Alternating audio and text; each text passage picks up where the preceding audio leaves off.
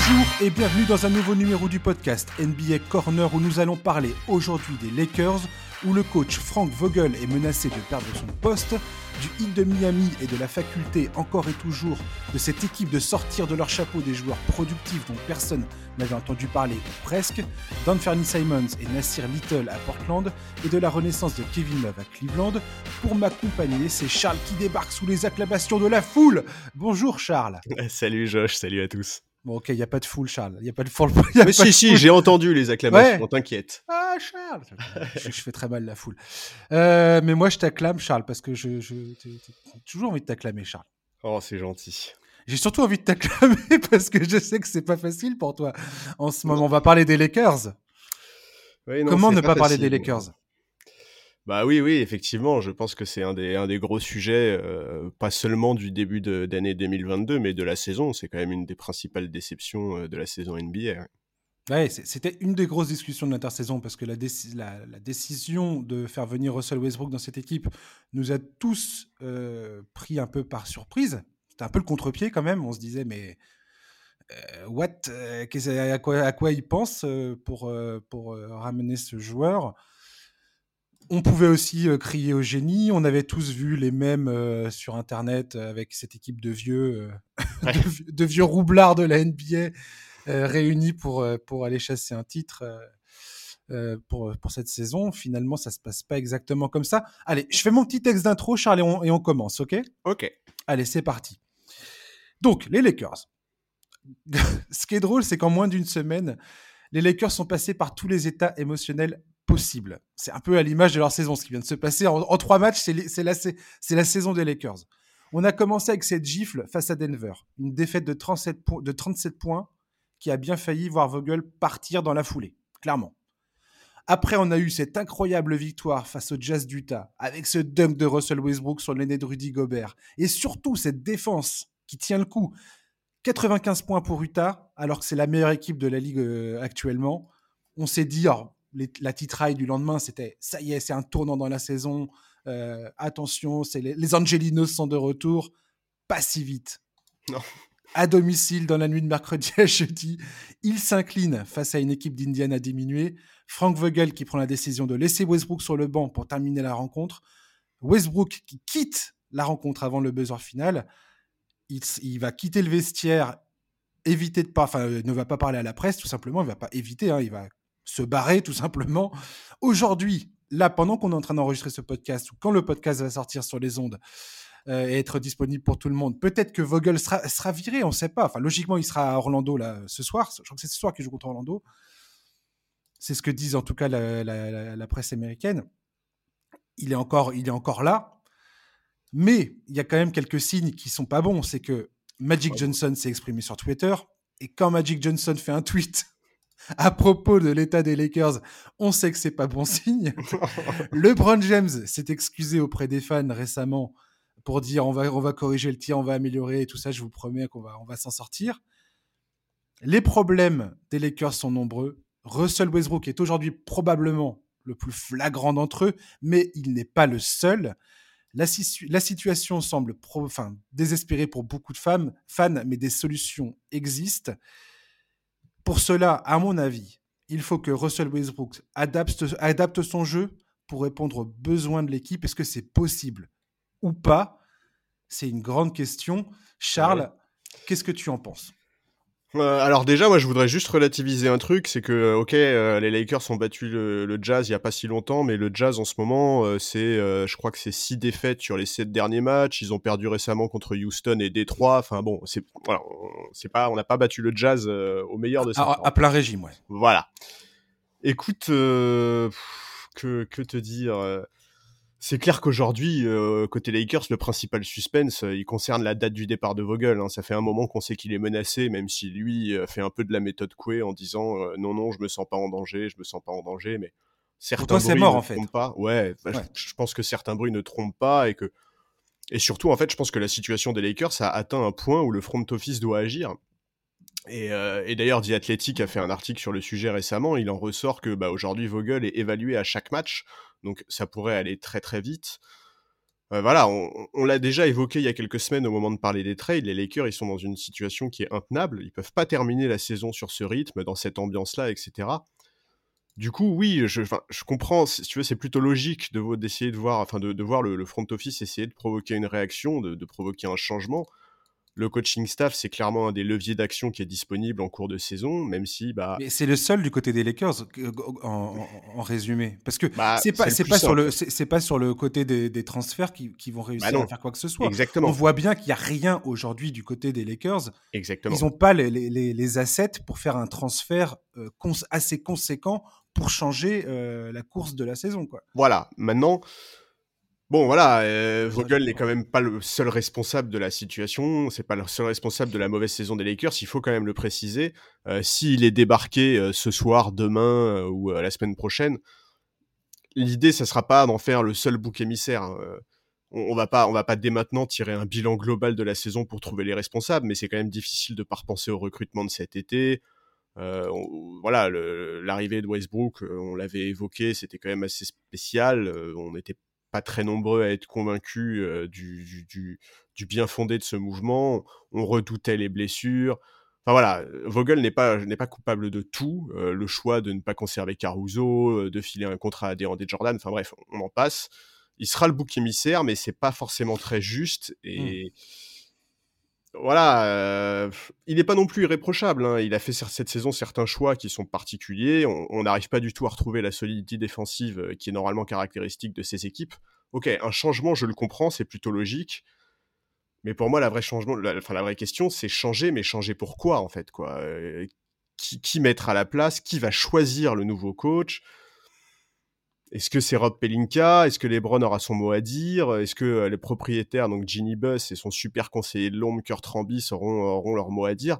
Moi, c'est une vraie question pour moi et honnêtement, j'avoue que euh, les, bruits, les quelques bruits euh, qu'on a entendus dans les médias ces derniers jours me font vraiment un peu flipper. Quoi.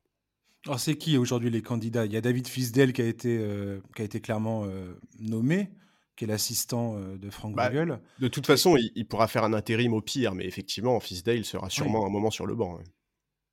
Donc, ouais, en fait, cet électrochoc, euh, pour moi, il semble complètement vain quelque part, parce que tu vois quand même, tu vois quand même, comme tu dis très bien. Alors, Vogel a été beaucoup critiqué pour, euh, pour ses choix de rotation. Beaucoup de fans des Lakers disent que Vogel n'exploite ne, pas le banc comme il se doit, ne met pas les joueurs, euh, certains joueurs, notamment Russell Westbrook, dans les meilleures conditions possibles pour, euh, pour, euh, bah pour exploiter leur, leur talent. maintenant, Vogel, tu vois quand même que c'est quand même difficile de virer un mec qui, est un des, qui a un des meilleurs bilans, un, des meilleurs ratios victoire-défaite de l'histoire des Lakers, quand même. C'est pas rien. Il est à côté de. Je crois qu'il est troisième dans le listing des, des, des, coachs avec le plus de victoires. Euh, aux Lakers, ce qui est quand même pas. Enfin, voilà, c'est quand même un sacré bilan. Il est devant Phil Jackson, il me semble, en termes de pourcentage de victoire. Tu peux pas le faire, faire, faire tomber ce mec-là sous prétexte que tu as envie de créer un électrochoc. Enfin, pour moi, ça me semble, à ce moment-là de la saison, ça me semble complètement suicidaire, en fait. Bah oui, mais c'est le levier d'action le plus, le, plus simple à actionner en réalité aujourd'hui, tu vois. En mmh. fait, euh, comment, tu vois, quel autre changement d'importance tu provoques aujourd'hui au sein des Lakers, tu vois? Ben, pour moi, aujourd'hui, si, Vogel euh, dit vrai en disant qu'il a rencontré le front, enfin qu'il rencontre régulièrement, comme tu dis, le front office, il a dit, lui, c'est des réunions de travail qu'il a depuis toujours. Il, a, répondu à l'article de The Athletic. Pour lui, il n'y a rien de, c'est pas un truc qui est euh, exceptionnel. Quand la décision a été prise de mettre Russell Westbrook sur le banc au quatrième, à la fin du match face aux Pacers, ouais il a été euh, confirmé par ESPN que cette décision avait, euh, enfin que le front office avait donné le feu vert à Vogel pour faire tout ce qu'il devait faire, à, savoir éventuellement euh, mettre sur le banc Russell Westbrook pour gagner les matchs. Donc aujourd'hui, quelque part, entre guillemets, il dit j'ai le soutien du front office pour faire ce que je ce que j'ai envie de faire. Oui, mais tu vois, donc je me dis que quelque part, ils vont peut-être lui laisser un peu le temps, justement, de bah, d'opérer, de, de, de, faire ce qu'il a envie de faire maintenant et de décider complètement euh, de, la rotation sans prendre en considération l'ego d'un mec comme Russell Westbrook, qui forcément est froissé aujourd'hui. Là, c'est évident. Oui, non, mais je, suis d'accord, mais, mais tu vois, même cette situation-là, la situation que tu décris, moi, il y a, tu vois, par certains côtés, ça me gêne un peu. En fait, je, suis désolé, mais Frank Vogel n'a pas à faire valider ses rotations par le front office, et encore moins par un mec comme Kurt Rambis, qui est visiblement l'intermédiaire entre, entre Ginny Buss et, et, le coaching staff actuel des Lakers, si tu veux. Pour hmm. les, les, plus jeunes qui nous écoutent ou pour les moins connaisseurs, allez vous renseigner sur qui est Kurt Rambis et quels sont ses faits d'armes récents en tant que coach en NBA. vous allez rire mais c'est une blague. Ah, c'est une, blague qu'en 2022, ce mec soit dans une situation de donner des conseils à un mmh. coach comme Frank Vogel. C'est pas acceptable. Que ce mec soit consulté, ouais, Mais ouais, c'est pas acceptable. Et donc, si tu veux, euh, bon, euh, tu vois, qu'est-ce qu'on doit en conclure euh, Et puis, puis, les échos sur ce que Kurt Rambis veut, visiblement, il veut réinjecter du DeAndre Jordan dans le 5 et tout. Enfin, ça, ça suffit, quoi.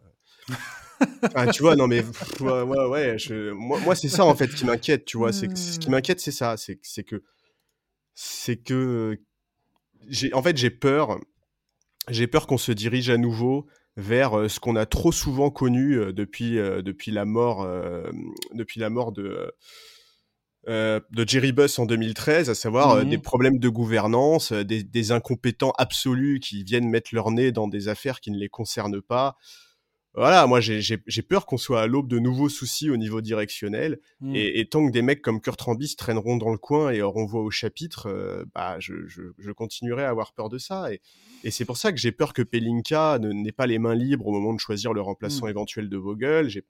J'ai vraiment peur de tout ça. C'est c'est voilà, c'est la situation actuelle, moi, des Lakers me m'inquiète plus encore aujourd'hui qu'elle ne m'inquiétait il y a euh, il y a deux ou trois semaines, tu vois. C'est assez terrible parce que cette équipe des Lakers, c'est un peu deux salles, deux ambiances sur euh, les. Enfin, depuis, depuis, euh, depuis l'arrivée de LeBron, où ils ont réussi à construire cette équipe qui a gagné le titre en 2020 dans la bulle, avec des gars comme Kuzma, Caruso, qui étaient, voilà, des, jeunes talents qui, étaient en train de, qui sont en train de, de, de, monter. On voit bien aujourd'hui qu'ils confirment ces, ces joueurs-là leur, leur, leur talent. Donc ils sont allés au bout avec, Kentavious Caldwell Pope, qui pourtant, Dieu sait qu'il a été critiqué par les, par les fans des Lakers, ce mec-là. Oui, bien sûr.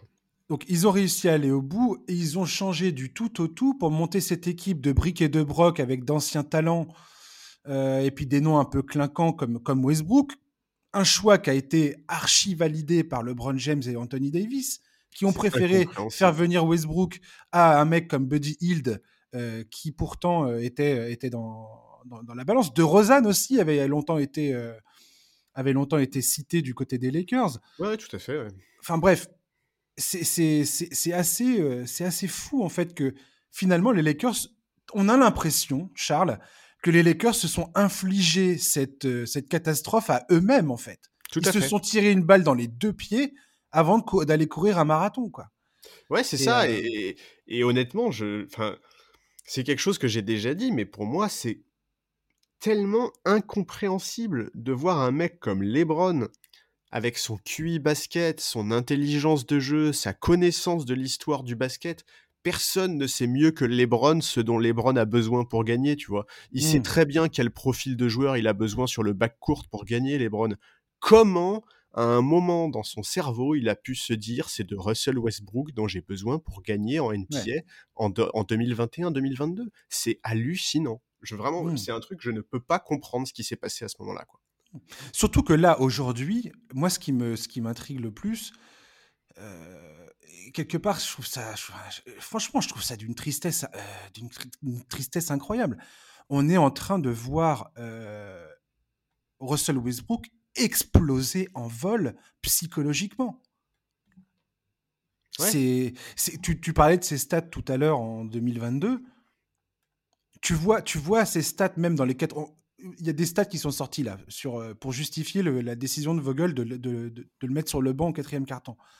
En 342 minutes euh, au quatrième carton, les Lakers avec Russell Westbrook sur le terrain, c'est moins 34.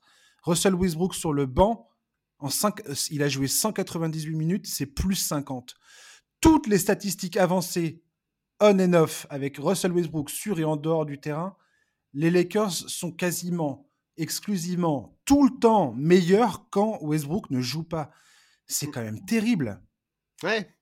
Ouais, après, bon, Westbrook est déjà passé dans sa carrière par des moments extrêmement compliqués, notamment en termes d'adresse, notamment, je pense, il y a eu un moment à Houston où c'était vraiment très, très, très compliqué. Voilà, quelque part, sa plus grande qualité, euh, c'est aussi de ne jamais rien lâcher et de toujours se relancer. Alors, effectivement, en ce moment, il est un peu en train d'exploser en plein vol. Maintenant, je pense que s'il y en a bien un qui est capable de finir par remonter la pente et euh, seul contre tous, euh, de, réussir à, faire quelque chose, c'est lui, tu vois. En tout cas, je, le souhaite, je l'espère, parce que sinon, c'est dramatique, en fait. Vraiment, c'est grave. Westbrook a un contrat important.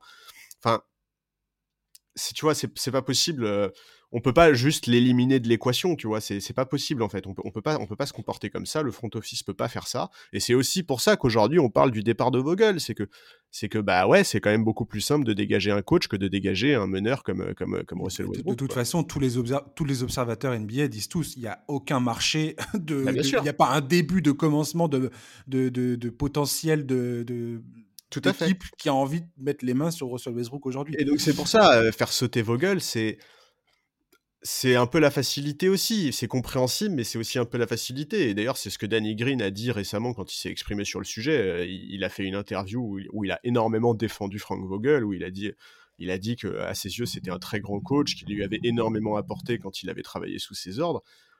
Mais que voilà, tu, tu peux pas, tu, peux pas faire, euh, enfin, il peut pas, il peut pas tout faire tout seul, quoi. Il peut mmh. pas Enfin voilà, il peut pas, il peut pas marquer les points, il peut pas rentrer les paniers à la place de Westbrook, il peut pas, il peut pas modifier son style de jeu. Il peut, enfin, c'est. Hmm.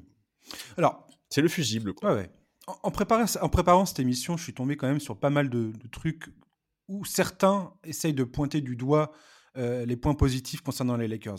On parle notamment du fait euh, de LeBron James au poste de pivot. On a vu que ça fonctionne. Euh, qui, qui ça lui plaît pas à Kurt Rambis qui l'eût cru, mais euh, incroyable, ça, ça, fonctionne. Et on, voit bien que ça pourrait éventuellement à terme devenir une arme, euh, si elle est bien utilisée, une arme vraiment euh, importante dans, dans, dans, la course au playoff et ainsi de suite. Enfin, s'ils arrivent à accrocher une place en playoff, ça pourrait, être, ça pourrait tout à fait leur servir. Le retour d'Anthony Davis, qui, va, qui, ne va, qui ne devrait plus tarder désormais, devrait faire un bien fou à la défense, parce qu'aujourd'hui, ils sont, ils sont au fin fond du classement.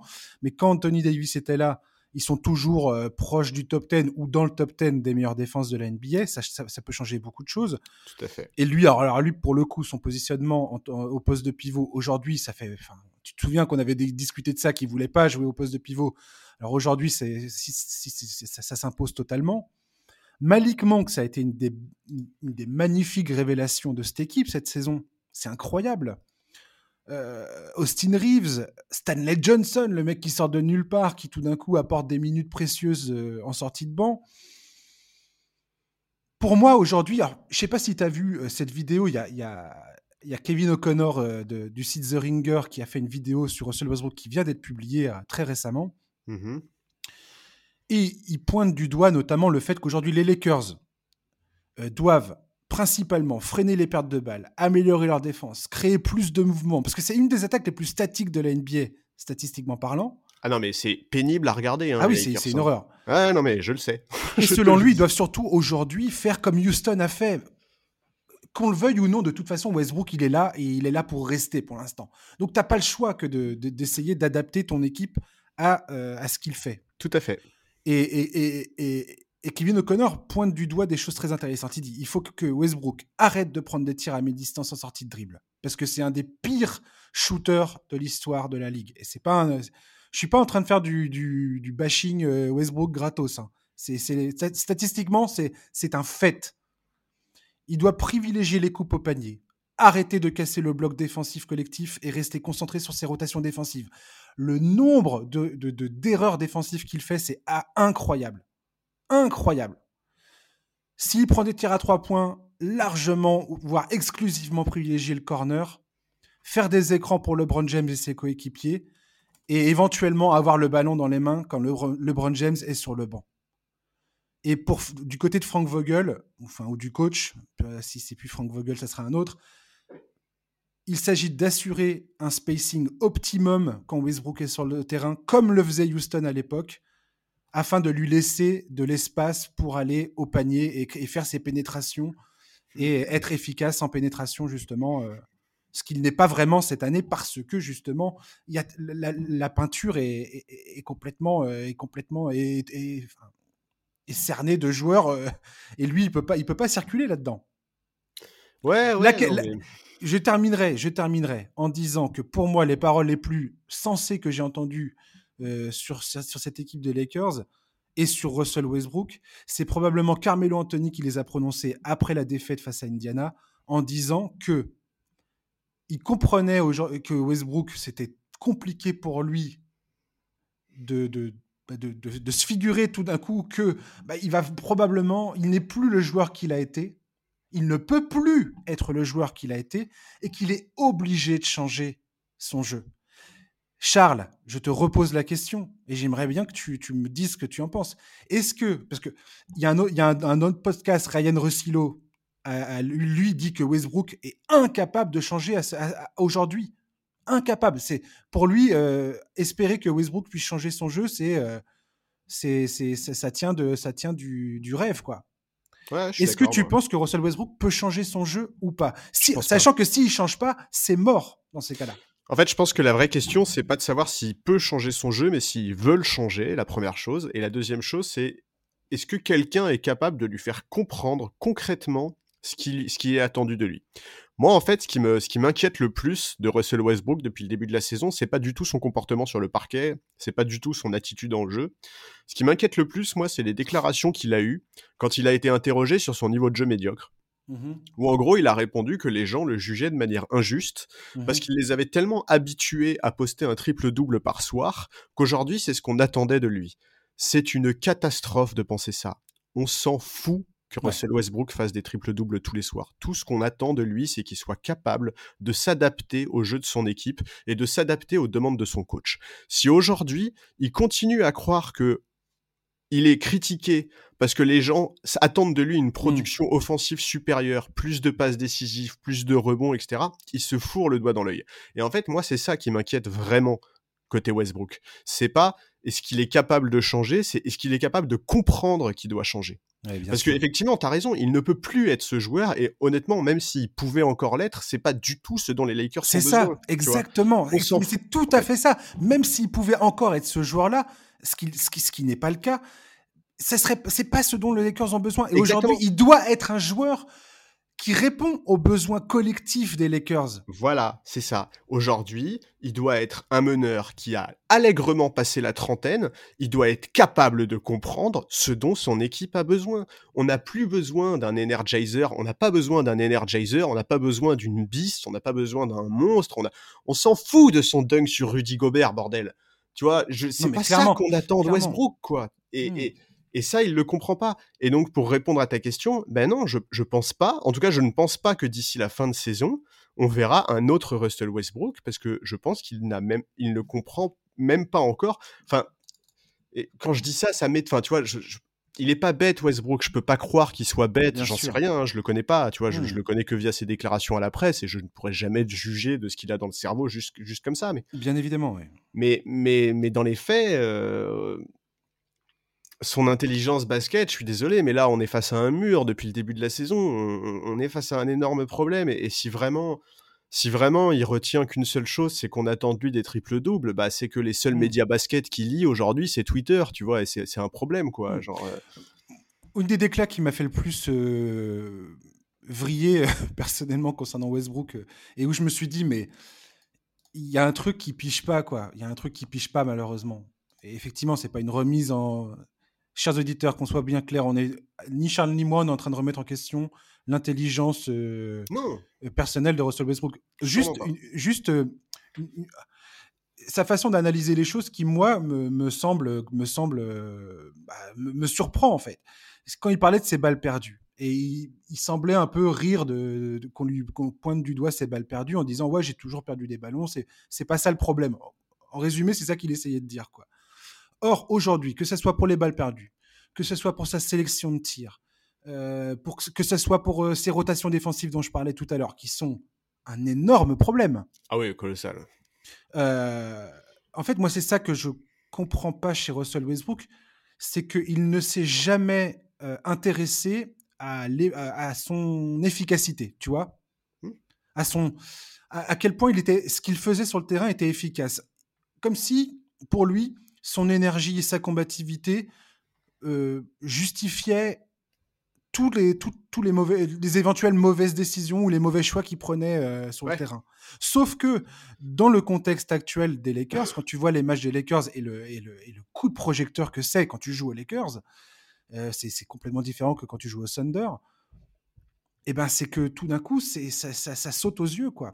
Et, et tous les fans des Lakers voient ce joueur qui et ça, on en a déjà parlé, toi et moi. Le nombre de fois, moi, quand j'étais fan du Thunder et que je regardais tous les matchs, toutes les saisons, j'étais là courage. toujours en train de, j'étais, j'étais là en train de me dire non, non, non, non, ah mon Dieu. Et il réussissait des trucs complètement fous. Et Westbrook, j'étais dans un rapport à la fois de d'amour inconditionnel et de, et de haine avec lui parce que je me disais, mais à, chaque, à, à la fois, il, il, te, il te cloue sur place, il, il, il fait des trucs où tu te dis, mais c'est complètement dingo, j'ai jamais vu ça de ma vie. Et quelque part, c'est, enfin, t'es, complètement pris et happé par le truc. C'est Ah, mais bien sûr, mais- fascinant. Et on Et s'est en même temps- levés devant une action de Westbrook. Voilà, quand tu as envie, quand t'as envie que ton club aille au bout, tu te dis c'est pas possible, on n'y arrivera jamais, c'est pas possible. Le mec fait, fait des conneries au pire moment qui soit, quoi. Oui, et puis avec cette, cette incapacité à se remettre en question. Enfin, tu vois, ça, quand- ça. quand Magic Johnson s'est exprimé récemment là et, et qu'il a et- ouais la réponse de Westbrook a été hallucinante Westbrook a dit quelque chose en gros il a dit euh, il est pas au courant de ce qui se passe en interne et il n'essaye pas de comprendre mais enfin et toi t'essayes de comprendre les Hmm. difficultés de notre jeu? Est-ce que tu essayes de comprendre ce qu'on te reproche? Enfin tu vois c'est c'est fou et mais bon, voilà, mo- moi je voulais, je voulais, enfin, tu vois, j'ai pas envie non plus de euh, Westbrook. On l'a déjà beaucoup critiqué, et en fait aujourd'hui, Westbrook, c'est un symptôme des problèmes des C'est Lakers. tu ça, ça devient c'est un pas le ball. responsable. Ouais, c'est ça, c'est ça. exactement. Alors, alors que c'est- c'est c'est juste qu'il il n'est pas dans une bonne position pour être, euh, Exactement. pour être bon. Et que c'est pas juste de, de, de mettre tout sur son dos. Parce que, en fait, c'est ce que tu disais tout à l'heure, Charles. C'est que à partir du moment où tu fais le choix de faire venir Russell Westbrook dans ton équipe, tu es censé savoir que ça va te demander une refonte totale de, de, de ta Bah oui. manière de jouer. Ouais. C'est ce qui s'est passé à Houston, c'est ce qui s'est passé à Washington, et c'est ce qui devrait se passer aux Lakers. Ça, on le sait, c'est pas une surprise. Ça, ça devrait être une surprise pour personne, en fait. Non, mais c'est clair, c'est clair. Et, et donc voilà, euh, aujourd'hui, ni Westbrook ni Vogel ne sont les principaux responsables de ce qui se passe aux Lakers, mais, mais aujourd'hui, ils, vont être tenus, euh, enfin, ils sont tenus comme les responsables, ils vont être les boucs émissaires, ça c'est clair, enfin, surtout Vogel qui va se faire virer. Mais, mais la responsabilité, elle est beaucoup plus globale et, le front office ne peut pas échapper à ça. Et, et un jour, je, je veux savoir ce qui s'est passé dans le cerveau de LeBron James cet été quand il s'est dit que Westbrook c'était bien. Je veux savoir ce qui s'est passé dans la tête de Rob Pelinka quand, quand on est passé euh, d'une équipe qui était montée extrêmement intelligemment en 2020 pour le titre à cette équipe qui est montée aujourd'hui d'une manière aberrante. C'est- Ouais, quelque part, tu avais juste à garder les, les gars qui étaient là. Quoi. Je veux dire, aujourd'hui, tu, tu gardes. Enfin, on en a déjà parlé. Je, je vais arrêter, enfin, non, mais au moins tu les remplaces par des profils similaires. Tu tu gardes vois. Ku- Kuzma, Caru- tu regardes euh, Kuzma, Caruso euh, et Caldwell Pope. Enfin, je vais dire, c'est les mecs, c'est exactement les profils que cherchent aujourd'hui les Lakers. Je oui. rêverais de- de- d'avoir les Lakers. euh, Mais non, mais même sur le back court, tu vois, un mec comme Danny Green, enfin, Ouais. des, des mecs comme Avery Laisse Bradley, tomber, etc. Laisse tu vois, tomber, genre, laisse tomber, laisse tomber. c'est, ouais, je, je ne comprends pas ce qui s'est passé. On a déjà Et- dit et répété ça. C'est Bah ouais. c'est ouf, c'est ouf. Oui, mais, mais, mais j'espère qu'un jour on saura vraiment ce qui s'est passé cet été, en fait, quoi. Hmm. J'espère qu'on, qu'on comprendra comment est-ce qu'ils ont pu se planter à ce point. Et, et, et Rob Pelinka, euh, je le dédouane pas non plus, même si effectivement je pense qu'il a dû prendre une bonne pression de la part de ses joueurs Ah bah, stars, Anthony Davis et LeBron. Oui mais, oui, mais ça le dédouane pas. Pelinka, il sait composer avec tout ça. Pelinka, c'est Mm. l'ancien agent de Kobe. Euh, je- tu vois, composer avec les états d'âme des stars, c'est euh, une une partie intégrante de son boulot. C'est le general manager des Los Angeles Lakers, tu vois, pas d'une petite franchise euh, dans un coin paumé. Merde, il, il doit savoir faire ça, tu vois. Bien sûr. Et aujourd'hui, il est responsable lui aussi, et ça fait deux saisons euh, foirées, vraiment foirées. Et à un moment, il faudra se poser les bonnes questions. Quoi. Ah bah, et certains parlent de, de- du fait que son, son, son poste aussi est menacé. Mais bon, Ah, ce serait logique. Ce serait Euh, logique. Il n'y a rien de, il a pas, il a pas énormément de bruit autour de ça aujourd'hui, mais euh, Non, parce que c'est pas le plus urgent. Hmm. Mais c'est clair et net que, en tout cas, les Lakers doivent bouger. Quoi. Ils Hmm. peuvent pas se permettre de maintenir le statu quo plus longtemps vu la saison qu'ils font. non, non, complètement. ouais. Et voilà, le staff sera le premier à bouger. Il y aura éventuellement des mouvements de joueurs, mais ça risque d'être à la marge parce qu'il n'y a pas de marché, comme tu l'as dit.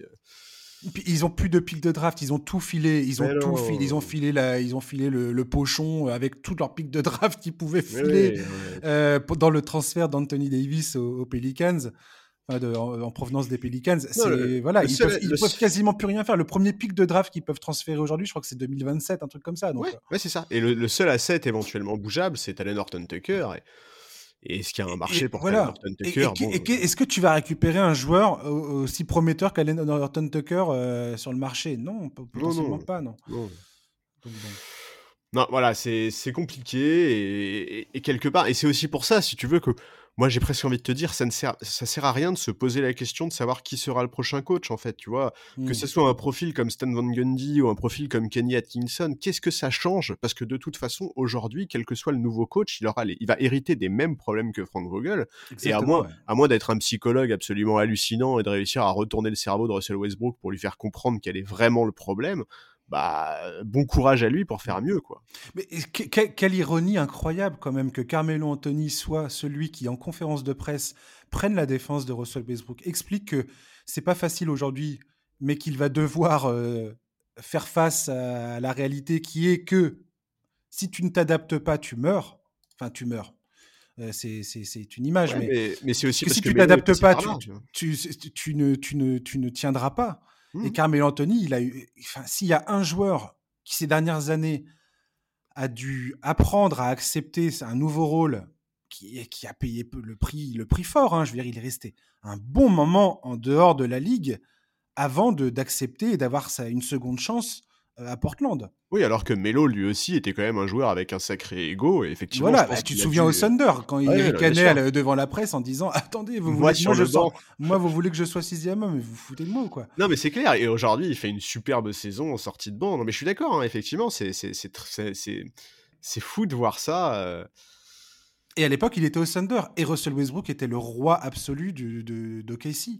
Ouais, c'est euh, vrai. et- et la Ah, question vrai que c'est ironique. vrai que Et la, et question ne se posait même pas. Et aujourd'hui, Carmelo, je pense, dans cette conférence de presse, essaie de tendre la main à Russell Westbrook en lui disant Mhm.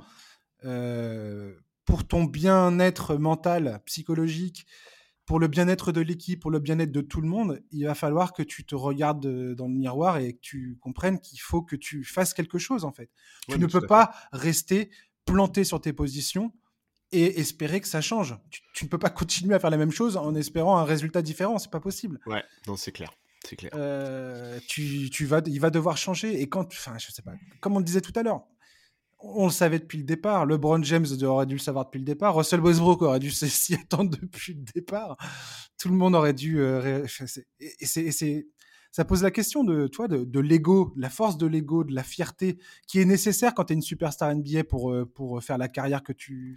Ah oui, pour, faire clairement, une, oui. pour faire une carrière de superstar NBA, tu as plutôt intérêt d'avoir un ego euh, surdimensionné, sinon tu es mort, quoi. Tout à fait.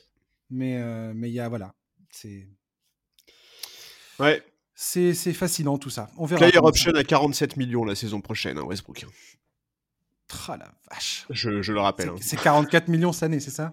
44 millions cette année, ouais, et la saison prochaine 47. ouais. Aïe. C'est c'est le joueur le, le, le- le plus payé des Lakers, non? Oui, oui.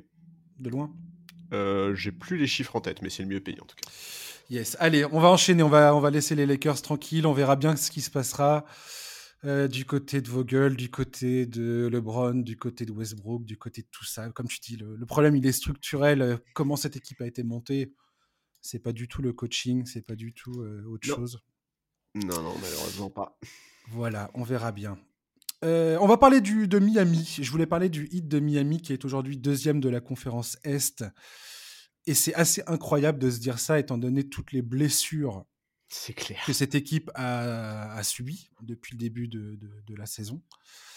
Et je voulais mettre un, faire un petit clin d'œil quand même à cette faculté. Alors, c'est c'est pas la première fois qu'on parle de ça parce que Miami, c'est pas du tout, euh, c'est pas du tout. Il y a rien de nouveau sous le soleil de Miami, j'ai envie de te dire. Mais euh, encore et toujours, chaque saison, ils nous font le coup. Chaque saison, ils nous trouvent des gars qui sortent de nulle part euh, et qui te font des matchs complètement dingos. Et je voulais parler de ça parce que ça m'a fait rire quand euh, Doug Rivers, après la rencontre des Sixers face au Heat, euh, où Yurt Seven est allé nous planter un 22 points, 11 rebonds. Euh, C'est n'importe quoi. euh, face, à, face à Joel Embiid.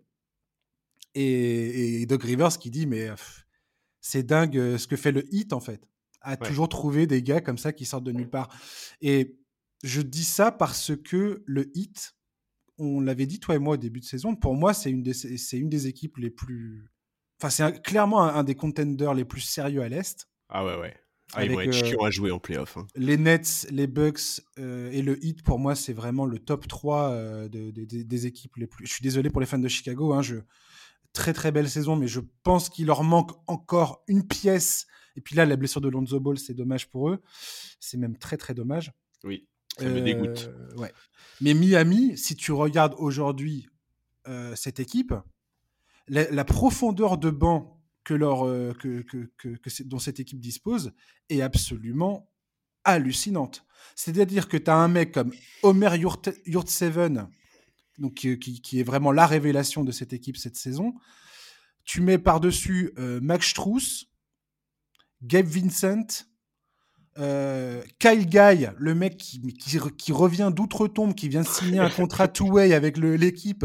Le gars était complètement mais oublié de toutes, les, de toutes les tablettes des équipes NBA. Et le revoilà, Caleb Martin. Le gars jouait à peine à Charlotte. Et là, sur la deuxième, le deuxième quart de la saison, il tourne à 13 points et 5 rebonds en moyenne par match avec 55% de réussite au tir. Ouais. Euh, la culture de. Enfin, vas-y, Charles. Parle-nous de la culture de Miami et de, ce, de cet incroyable staff de développement de joueurs. Bah, c'est la conséquence directe d'un front office qui bosse remarquablement bien, quoi. Et Ouais. d'une franchise qui sait mettre ses joueurs dans les meilleures conditions pour tirer le meilleur d'eux. C'est d'ailleurs c'est assez intéressant parce qu'on passe d'une d'une équipe qui s'est complètement plantée dans la construction de son équipe, à une, euh, de son effectif, pardon, à une équipe qui au contraire a encore une fois eu la main. euh, je vais pas dire la main heureuse parce que c'est pas de la chance, tu vois. On peut plus considérer que ce soit de la non, chance. non, non, co- complètement. Il y a, il y a du- il y a T'as- un travail t'as- de scouting de dingue oui. derrière ça. Parce que là, tu as cité ceux de cette saison, mais Duncan oui. Robinson, non drafté en 2018, Kendrick Nunn, Hassan Whiteside, tout ça, c'est Mhm. des joueurs qui n'ont pas été draftés. Deadman. Dwayne Deadman, Ouais. le mec, plus personne n'en voulait. Le gars oui. rejoint l'équipe en avril, euh, avril dernier C'est ça. euh, sur un contrat. Tout le monde se dit Ah, tiens, euh, Deadman, il joue encore un billet. Aujourd'hui, le mec, il est sur le banc, il, est, il, est, il fait partie de la rotation. C'est incontesté, quoi. Non, mais il y, a- il y a un petit jeu qui est sympa avec le hit, c'est chaque saison, regardez qui sont leurs two-way contracts, et dites-vous que la saison qui suivra, ces two-way contracts-là seront les révélations de la saison côté Miami, quoi. C'est Hmm. exactement ce qui s'est passé avec Struss et Vincent, Vincent, qui étaient tous les deux non, euh, qui étaient tous les deux en two-way contract la saison dernière. Et, et c'est, c'est, Tous les deux non draftés? Yurt, Ouais. Yurt Seven, non drafté. Duncan Robinson, non drafté. mais oui, Kendrick Nunn, je crois qu'il était non drafté aussi. Oui, oui, Ken- Kendrick Nunn, tout à fait non drafté. Et, et- tous ces mecs-là sont. euh, Enfin, c'est- juste la, la gestion absolument remarquable de cette franchise. C'est le coaching hallucinant de Spolstra qui arrive à qui arrive à, à non seulement à leur faire confiance, mais en plus à leur trouver une place dans la rotation. C'est devenu cette saison des atouts importants pour leur franchise qui a dû composer avec les blessures. Faut, faut quand même comprendre que cette, cette saison, le Heat a perdu pour plus ou moins longtemps Butler, Adebayo et Tyler Hero, c'est-à-dire les trois meilleurs marqueurs de cette Mais équipe. complètement. Et ils ont été au final remplacés sans problème majeur par, par ces mecs-là qui ont notamment. euh, c'est hallucinant. Il y a eu des perfs au niveau du scoring qui sont juste complètement dingues. Les mecs sont deuxième à l'Est en ayant joué ça. sans leurs trois Et tu, vois, et, tu, et tu vois Max Struess et Gabe Vincent qui plantent euh, plus de 25 points avec euh, Ah des ouais. pourcentages au, au- au- au- au tir à 3 points qui sont juste complètement dingos. Ah, mais moi, c'est, je, je suis fan. Moi, moi, alors, pour ceux qui suivent un peu le podcast, c'est pas une nouveauté. Moi, j'adore cette franchise de Oui. Miami. Et c'est aussi parce que cet aspect-là me plaît énormément. Cette capacité à identifier des profils atypiques, à les récupérer, à les mettre dans les bonnes conditions pour leur permettre d'atteindre un niveau qui leur permettent d'envisager sereinement une vraie carrière NBA. Quoi. Il faut comprendre que le Heat n'est pas le seul vainqueur de toutes ces opérations-là. Ces mecs-là, sans s'ils avaient jamais euh, rencontré, croisé euh, Miami sur leur route, n'auraient probablement jamais eu de carrière NBA. Et, et- Hmm. et ouais, cette saison, plus que jamais à mes yeux, ils ont réussi à créer quelque chose de vraiment solide. Cet amalgame, cet effectif qui est un amalgame entre des joueurs d'expérience que sont les Butler, Laurie, Tucker, euh, les, les gamins, enfin pas des gamins, parce qu'en fait, ils ont, tu vois, Struss et Vincent, ils ont 25 ans, je crois. Ouais. Mais, euh, mais ouais, moi j'adore ce qu'ils ont fait. Il faut rappeler qu'Adebayo n'a que 24 piges, que Tyler Hero a 22 ans et qui fait une, sorte, une saison en sortie de banc qui est juste folle. Il, est, il, est, il est favori pour le titre de sixième homme de l'année. euh, je, Ouais, je crois pas que quelqu'un euh, soit de, dans, dans, dans son rétroviseur Ah immédiat. non, hein. non, clairement pas. Je pense qu'il est. Et, et voilà, alors après, on, on verra ce que ça donnera en playoff, tu vois. euh, je- je- ils seront peut-être pas aussi utiles en playoff qu'ils le sont en saison régulière. Certains se heurteront certainement à une sorte de plafond de verre, il n'y a aucun problème là-dessus. sûr. Mais, mais toute confiance à Spolstra pour savoir se servir d'eux.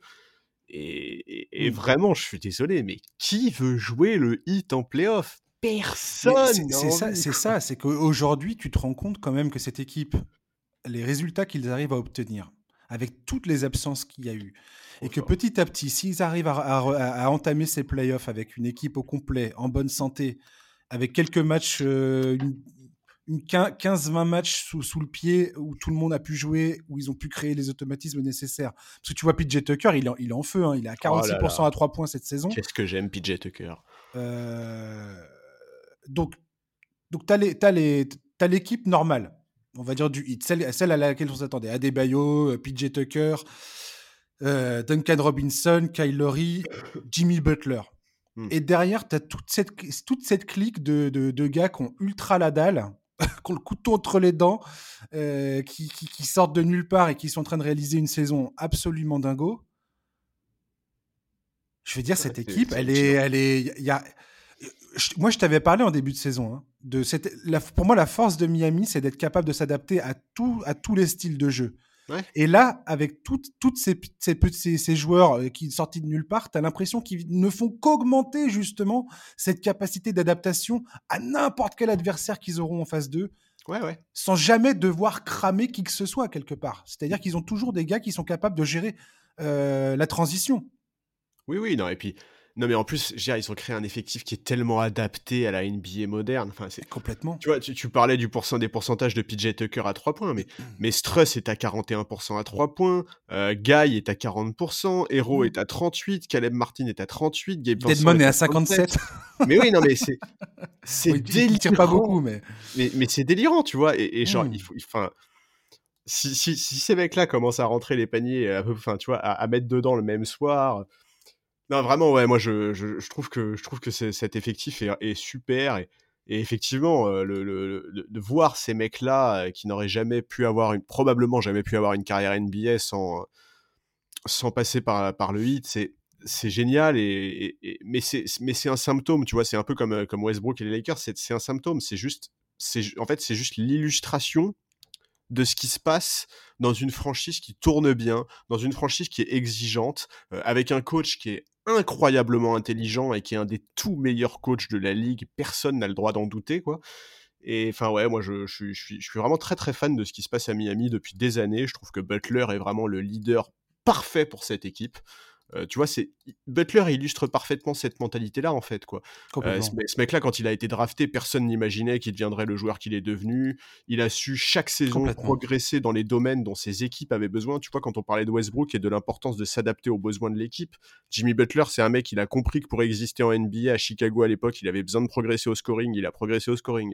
Ensuite, il a compris qu'il avait besoin de progresser à la création. Il a progressé à la création. Enfin, voilà, c'est vraiment une mentalité collective remarquable et, et- et c'est parfaitement adapté à cette franchise, quoi. Hmm. J'aimerais bien que quelqu'un tienne des pourcentages de, ré- de- de- des pourcentages, ah, tu sais, un classement statistique pour euh, où Miami serait forcément premier, je sais pas, mais euh, ces équipes qui arrivent à sortir des joueurs de, du caniveau pour, euh, pour, pour, leur relancer leur carrière et leur donner une. Oh, clairement, Miami serait premier de très très loin, je pense. Oui, je pense, ouais. Ouais, ouais. Incroyable, incroyable. Franchement, c'est voilà. Et je voulais, je, je voulais, je voulais pointer du doigt. ça. Chapeau et vivement les playoffs parce que c'est vraiment le genre d'équipe euh, en playoffs, ça va être euh, ça va être chouette à suivre. je Ah, j'en démords pas. Pour moi, Miami, ça va être un énorme problème à l'Est. Ouais, Je pareil. sais pas si on réalise bien à quel point ça va l'être. S'ils arrivent en bonne santé euh, à l'entrée des play enfin au début des playoffs, Ouais. s'il n'y a pas de de grosses blessures, tout ça. Enfin, parce que tu vois Adebayo, le mec est à peine revenu, il est déjà en train de claquer des, des perfs complètement tarés. Ouais, mais pourvu qu'il se reblesse pas, parce que Ah. vraiment, euh, Adebayo, moi, je veux que ce mec-là se porte bien et que. Parce que vraiment, je pense que le potentiel de ces types est euh, absolument hallucinant. Quoi. Non, mais je vois. Enfin, voilà. Face aux Bucks et aux Nets, franchement, tu me dis euh, qui tu prends euh, entre le, le hit face aux Bucks ou le hit face aux Nets. pff, Il y a des grosses discussions à avoir. On Ouais. les aura au moment venu. Ouais, Allez, ouais. On, on- on file du côté de Portland. Pareil, petit clin d'œil à Nasir Little et surtout Anthony Simons. Alors, Dieu sait que les fans des Blazers euh, sont en train de, de vivre bah, une saison assez catastrophique. hein. Euh, on va pas, on va pas, on va pas, on va pas se voler la face, on va pas se mentir. hein. C'est- compliqué. Mais on va, on, va, on va quand même souligner le fait que ces deux équipes, enfin que ces deux joueurs, pardon, sont euh, incroyablement. euh, enfin, pour moi, c'est des vraies lueurs d'espoir dans pour l'avenir de ce club, quoi. Alors, je sais pas quelles décisions vont être prises parce que il me semble qu'Anthony Simons va devoir euh, signer un nouveau contrat à la fin de la saison. Et oui, c'est ça un peu le problème du- des Blazers. Voilà. Donc il va poser, ça va poser beaucoup de questions en termes de qui, qui, qui fait quoi, on garde qui, on voilà, parce que ils ont déjà beaucoup d'argent euh, qui sont qui est dirigé sur Lillard, McCollum et Powell. Simmons, logiquement, potentiellement, il va partir. Sauf que le gars, euh, depuis quelques matchs, il tourne à 26 points par match, 8 passes décisives, 50% de réussite au tir, 43% à 3, à 3, à 3 points, 93% au lancer franc. Bah, de- ça, c'est les chiffres depuis qu'il est titulaire. ouais. Tout depuis qu'il est titulaire, ouais. Donc depuis, en gros, euh, 8-9 matchs, je crois. C'est ça. Ouais, C'est- c'est. Fou. c'est complètement fou. C'est fou. Et en même temps, tout le monde, même Portland disait attention, on a ce gars-là sur notre banc, c'est un jeune, euh, il a été drafté 24e en 2018. Tout le monde disait ah mais c'est un mec qui a du talent, il va il va progresser, il va, on, a confiance en lui, on a confiance dans son développement. Ah là, eh, première opportunité d'être titulaire, bim quoi. Ouais, ouais, ouais, je, suis- je suis d'accord, effectivement. C'est heureusement, enfin, si, on voulait être un peu désagréable, heureusement qu'ils sont là, ces deux-là, parce qu'effectivement, sinon la saison serait vraiment particulièrement morose euh, côté Blazers. Écoute, oui, il, il profite du fait que l'équipe va pas très bien. Il profite aussi du fait que euh, McCollum aussi était absent, donc forcément, il y avait quand même un gros manque à combler au niveau du Ah oui scoring. oui. Mais c'est clair que c'est super solide et que ça fait très plaisir de voir ça. Et effectivement, euh, pour les fans des Blazers, ça doit être ça doit être agréable parce que mine de rien, ça doit être pénible d'entendre parler en boucle d'un possible départ de Lillard et McCollum depuis des mois. Euh, donc, sans dire que Simmons peut faire ce qu'ils font depuis des années, au moins là, tu peux te projeter un peu dans autre chose et euh, entreapercevoir peut-être la, la relève et l'avenir du backcourt de leur franchise. C'est clair que Simmons a sorti des matchs assez impressionnants. Les, les 43 points face à Trey Young, euh, il fait deux, deux sorties la- consécutives. avec, la, avec la manière. avec Ouais, bien sûr. Tu vois, le, le- le- ce, ce gamin est pétri de talent. Enfin, je veux Tout dire, à fait. euh, Mais surtout, il y, a, il y a les deux sorties consécutives à plus de 10 passes décisives contre Ouais. Brooklyn et Denver, alors qu'a priori, quand même, les passes, ça a jamais été son point fort. C'est même un des domaines sur lesquels il était pas mal ouais. critiqué. Et au poste de lequel meneur, pouvait- c'est le plus compliqué à gérer quand quand Exactement. t'es un jeune joueur. Et donc voilà, pour le moment, il est parfait pour remplacer Lillard, c'est génial. Et, et- et voilà, en fait, la question, elle est là. C'est est-ce que son, éclosion va pousser le front office à déclencher certains mouvements? Parce que, comme ça. tu l'as dit, il y a ce problème contractuel. Euh, Nassir Little, le, Nassir Little, le problème se posera un- dans un an. Mhm. Mais, mais lui aussi, euh, il, il s'affirme Ouais, énormément. il commence, il commence à point. à- lui, il fait, il fait pas une une grosse. Simmons, clairement, il est en train de montrer des potentiels. enfin, il- tu vois qu'il peut devenir une star, Ouais, une superstar, euh, ça, ça reste à voir. Mais tu vois que il a un vrai potentiel de devenir une star. Nassir Little, tu sens que ça peut devenir un vrai joueur solide tu sens que euh, c'est de- ouais, un joueur de indispensable. rotation, euh, voire un joueur de 5 majeurs euh, Ouais. indiscutable. En tout cas, athlétiquement, tu vois qu'il a, une, il a, il a des capacités de dingue. oh, c'est clair. Il a une combativité au rebond et sur, sur les ballons qui est, qui est assez folle. Et là, il a fait quelques matchs récemment. Je, je pense notamment à un match qu'il a fait contre, contre Dallas le, le 27 décembre. 20 points, 10 rebonds. Et, et- et sur les, je crois, les 19, enfin, les- derniers matchs, là, il tourne à plus de 11 points et plus de quasiment 6 rebonds par match. Il y a un vrai, un vrai gros potentiel. Il a 21 ans, ce mec-là. Donc, euh, Ouais, et puis défensivement, il fait vraiment beaucoup, beaucoup de bien. Ouais, quoi. ouais. C'est des bons, c'est des bons, c'est des, c'est des jeunes talents qui, voilà. Moi, je suis fan de Portland. Je me dis, hmm, Ouais, c'est la lueur d'espoir, effectivement, dont, Voilà. dont- dont les fans de Portland manquaient. Je, je suis d'accord. Ça, là-dessus, je, suis- je- je suis tout à fait d'accord. Mais, euh, mais qui force le, le front office à, à faire des Bah ouais. à, à prendre des décisions compliquées potentiellement. Bah, c'est clair, Aussi. c'est clair. Mais bon, voilà, effectivement, Nasir Little, moi je te dis, c'est un- ça fait combien d'années qu'on attend que Portland progresse défensivement? Cette saison, Mm. il y a du mieux en la, matière, en la matière et il n'y est pas pour rien. Tout Il à a une vraie polyvalence en plus, donc ça lui permet de défendre sur pro- plusieurs profils physiques. Et Sean Billups, visiblement, lui a fait du bien. Complètement. Donc, euh, Dieu donc- sait que Chauncey Billups a été critiqué. Là, pour le coup, il bah, vient, de, bien sûr. il vient de, de, de, de mettre, de mettre en bonne position de deux jeunes joueurs de son effectif, euh, dont on n'avait pas forcément euh, vu l'étendue du talent jusqu'alors. Et il vient, enfin, ah, tu, les- comme tu disais tout à l'heure, je, je me, oh, je me voile pas la face. les circonstances font que, je veux dire, euh, c'est pas Billups c'est- qui s'est dit tiens, euh, tout d'un coup, je vais mettre ces deux gars-là à la place Oui, de, non, voilà. de, de C'est ça. titulaires indi- in- indiscutables. Mais mine de rien, il leur a filé du temps de jeu et il les met dans des positions qui, euh, qui leur permet quand même de bah, de- D'exprimer leur qualité, quoi. exactement de les mettre Ouais, en avant quoi. Tout à fait. euh, Non, c'est clair que c'est vraiment c'est positif pour Portland, ça doit faire du bien aux fans de la franchise. mhm. Et, euh, et c'est cool de. Ouais, c'est cool de, de- de- d'entendre, euh, d'entendre parler d'un peu autre chose que de euh, est-ce que Lillard va être tradé, euh, est-ce que Philadelphie va finir par accepter CJ McCollum, enfin voilà, tu vois, genre dans le trade avec Simmons, je veux dire. Donc voilà, ça, fait du bien d'entendre parler d'autre chose. Effectivement, bravo Chauncey Billups d'avoir permis à ces deux jeunes de, de- démontrer toute leur qualité. Maintenant, il va falloir se poser les bonnes questions cet été, quoi. Ouais. Voilà. Encore, euh, encore plus de problèmes, euh, de- des, entorses du cerveau encore pour les fans des, des Blazers à venir. Ils n'ont pas terminé. Mais il y, a- il y a des fois, il y a des bons problèmes à avoir et je pense que ça, ça en fait partie. Après, effectivement, c'est au front office de, de- bah, d'être en mesure de prendre ses bonnes décisions quelque part. De, bah, faire les bons choix. Quoi. Qui tu gardes, qui tu, qui tu laisses partir, euh, qui, qui tu, qui tu transfères. Enfin bon. L'allocation de, de, de ta masse salariale, c'est c'est le, cœur du métier, j'ai envie de te dire. Ouais, c'est la prise de tête numéro un. Allez, on termine ce podcast sur euh, Kevin Love. Pareil, euh, Kevin Love, j'avais envie d'en parler. Pourquoi? Parce que Kevin Love euh, fait partie de cette, euh, de cette feel-good story que sont les Cleveland Cavaliers depuis le début de la saison. Et, et je voulais rappeler à tout le monde que Kevin Love, il est là. Il est sur le banc aujourd'hui, mais qu'il est en train de, enfin, notamment sur le deuxième quart de la saison, là, il est en train de nous sortir des stats qui sont très proches de ses meilleures années euh, à Minnesota et à Cleveland. Et, euh, et que quand il est sur le terrain, bah, Cleveland, ils, ils sont très très très bons. Et voilà, et j'adore ce joueur, je, Hmm. je- je voulais le dire. Je trouve ça génial qu'il revienne un peu sur le devant de la scène. Dans cette équipe de Cleveland qui est absolument euh, mon coup de cœur, moi, c'est- cette saison, je le dis et je le répète, je pense à tous les podcasts, j'arrête pas de, le- j'arrête pas de tanner tout le monde avec cette histoire. Ouais, mais Et je, pense, et je pense que JB, JB Bickerstaff aujourd'hui, bah, moi je suis en train de me demander si c'est pas ce gars-là le- pour moi le, le coach de l'année, mais euh, mais j'ai pas bien réfléchi à cette question. En même temps, je suis en train de dire ça, je me- je m'enflamme peut-être un peu, mais euh, mais euh, Ouais, c'est. Ce sera, ça sera un débat à avoir en tout cas. ouais, il y a Billy Donovan qui est là aussi. Ouais, même Spolstra, hein, franchement, avec tous les absents et tout. euh, Ouais, ouais, t'as raison. Oh là là, je m'enflamme totalement. Ouais, non, excuse-moi, euh, JB Bickerstaff. mais, mais, mais bravo. Je me suis enflammé un petit Mais peu. bravo, et franchement, on s'y attendait pas. hein.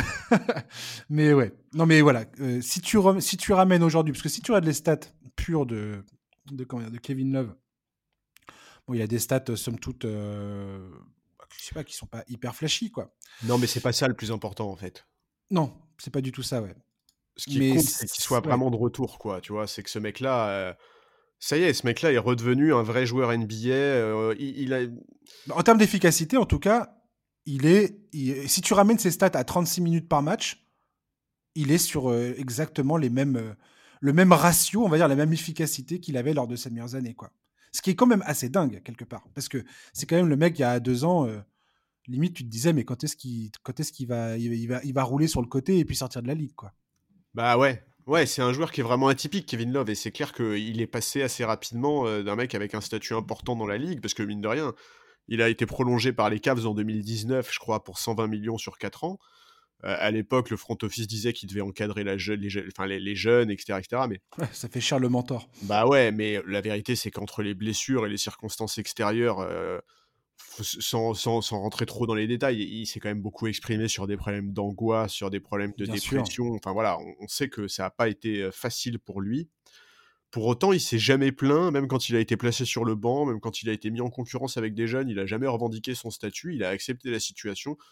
Moi, je me souviens juste qu'il avait demandé à avoir la Il avait râlé pas mal de fois sur le terrain, quand même, euh, avec notamment, je me souviens, Colin Sexton, où clairement il exprimait euh, physiquement sur le terrain son mécontentement. Euh, oui, mais c'était plus par rapport au jeu, tu vois. Oui, mais, oui, mais c'était plus par rapport au comportement des jeunes sur le parquet, si tu veux. Il a, jamais, il a jamais gueulé sur son front office ou sur ses coachs en disant Moi, j'ai un statut dans la ligue. Enfin, tu vois, alors que honnêtement, si Kevin Love avait un statut dans la ligue, il a remonté la pente petit à petit, il s'est battu pour ses minutes, il est on ne peut pas non plus dire qu'il est complètement redevenu le joueur qu'il était il y a quelques saisons, mais on sent qu'il a retrouvé le plaisir de jouer.